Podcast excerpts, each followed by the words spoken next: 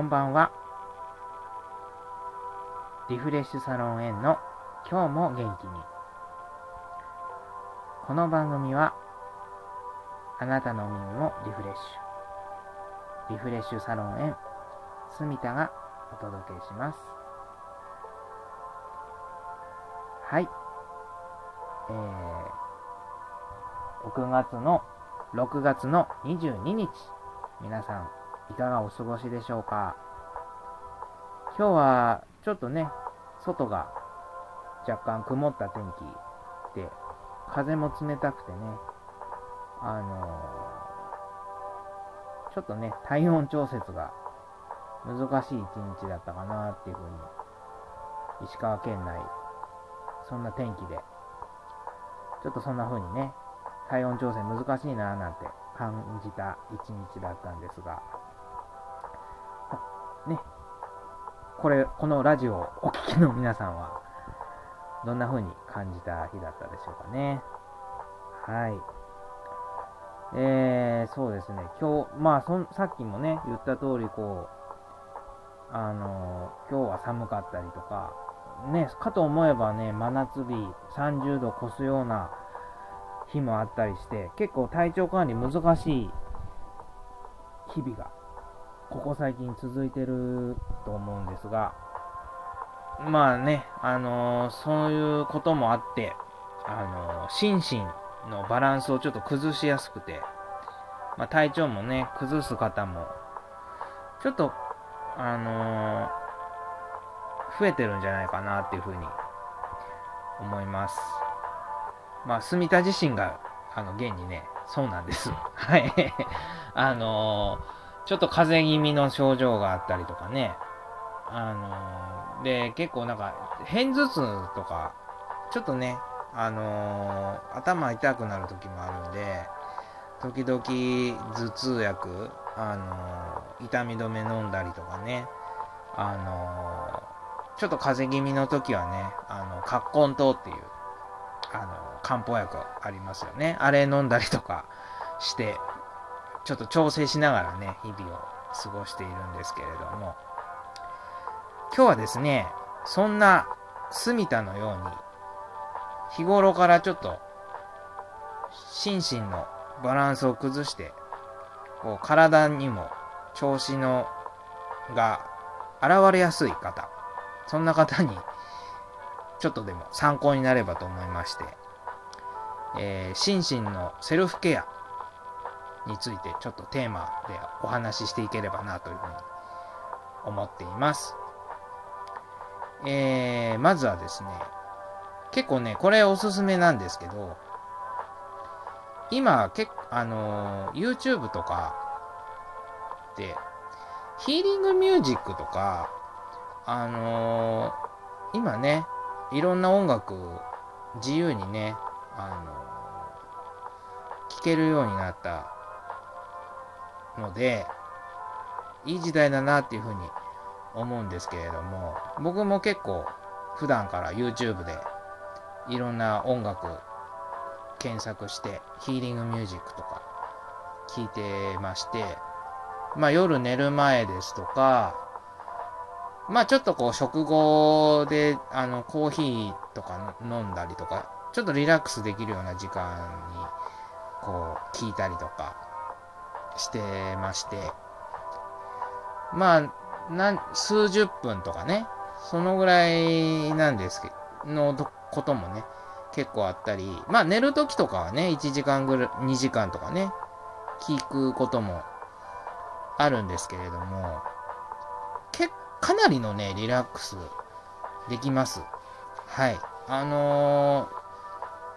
ヒーリングミュージックって言っても、いろいろなんか周波数っていうものがあって、あのーまあ、一般的にちょっとリラックスできますよとかってよく言われてるのが528メガヘルツだったかな？528の周波数の音楽なんですけど、まあ他の音楽も、あの、それぞれに、それぞれの良さがありまして、あのまあ、その時その時のね、ご自分の体調とかで、調子で、あのー、なんとなく、なんか、気分よくいいなっていうようなね、音楽を普通に聴いてってもらえればね、あの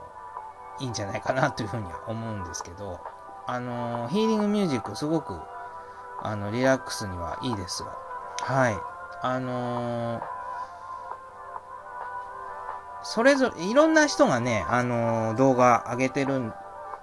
ですけども、あのー、なんとなくいいなっていう、その感覚が大事だと思います。あの、その感覚すごく大事にしていただければいいと思うんで、どの音楽がいいかっていうのはね、本当にその人それぞれなので、自分のベスト、その都度のベストをね、あの見つけるながら、あの見つけながら、あのヒーリングミュージック、あの、聞いて、今日はどんな音楽がい聞いてみようかなって、そういうちょっと選ぶ楽しみもね、感じながらやっていってく、あの行くといいんじゃないかなっていうふうに思います。まあ、こういうね、今、あの普段ね、ラジオを収録するときにも、あの、こういうカフェの BGM とかって音楽で流すんですけど、あのー、こういう音楽もあ、別にヒーリングミュージックではないですけども、リラックスできるのであればね、こういうのを、あのー、流して聴いてもいいんじゃないかなというふうに思いますし、あとね、あの、意外にいいのが、あの、焚き火とか、あと、雨の音？そういうのもね、YouTube とかで検索すると出てくるんですけど、あれもね、すごく、あの、ヒーリングになったりします。癒しになりますよ。あの、はっきりヒーリングミュージックって打ち出してる曲じゃなくても、あの、ご自分に合ってれば、それがヒーリングミュージックになってくれたりするので、あの、いろんな音楽、ちょっと試しながら、た選ぶ、試す楽しみも感じながら、ちょっと聞いてみていただければなと思います。まず、あの、ヒーリングミュージックを聴くっていう、あの、セルフケアといいますか。それを今一つお伝えしまして、で、もう一つは、まあ、日頃のね、生活とかで、なんとなくこう自分のイメージ通りにいかないなとか、ちょっと停滞した気持ちを感じる。なんかしん自分進歩してないなとか、あのー、本当はね、毎日の生活トータルで見たら必ず良かったこと、自分にとってこう、あの、楽しかったな、良かったなって感じる出来事って、探したらあると思うんですけど、なかなかそういうでいい出来事にこう気持ちが向かなくて、今日嫌なことあったなってそっちの方にね、あのー注目しちゃう、気持ちがフォーカスしちゃう時ってあると思うんですけれども、そういう時に、そういう気持ちをちょっと変えていく、こう、まあ、わかりやすく言うと気分転換の延長だと思うんですけれども、そういうこう、ちょっとこう流れを変えるっていうような、流れを変えたいなっていう時には、あの、意外とですね、普段と違うことしてみるっていう、そういうことで、結構気持ち的にもガラッと変わってくれたりすることってあります。本当にですね、そう特別なことしなくてもいいんですよ。あのー、例えばですね、ちょっと帰り道を変えて、ちょっといつもと違う道を通って、遠回りしてみるとか、まあ途中ね、あのー、帰り道、あのー、例えばコンビニみたいなのはとかですね、まあ、どうですかね、100円ショップとかね、ああいう、こう、ちょっと簡単な買い物できるようなところあれば、用しなくてもね、たまに寄ってみたりして、ちょっとこう、ブラブラ店内を回ってみるっていうのも結構気分転換になったりとかして、案外ね、癒しになったりします。とか、あとはまあ本当にごちそうを食べる、美味しいものを食べるっていうのは本当に鉄板と言いますか、あの、気分転換にはもう、もってこいの、あの、行動だと思いますし、あとはね、たまに、あのあの、最近連絡取ってないなっていうお友達とか知り合いの方に、ちょっと元気とか、あの、そんなね、あの、たわいもない挨拶でいいと思うので、ちょっと連絡、LINE とか簡単に連絡してみるっていうのも、結構ね、あの、まあ、相手の人がね、忙しくてね、あの、応対でしてもらえない時もあるかとは思うんですけど、そういうのも結構ね、あの、久しぶりに連絡取ってこうコミュニケーション取ると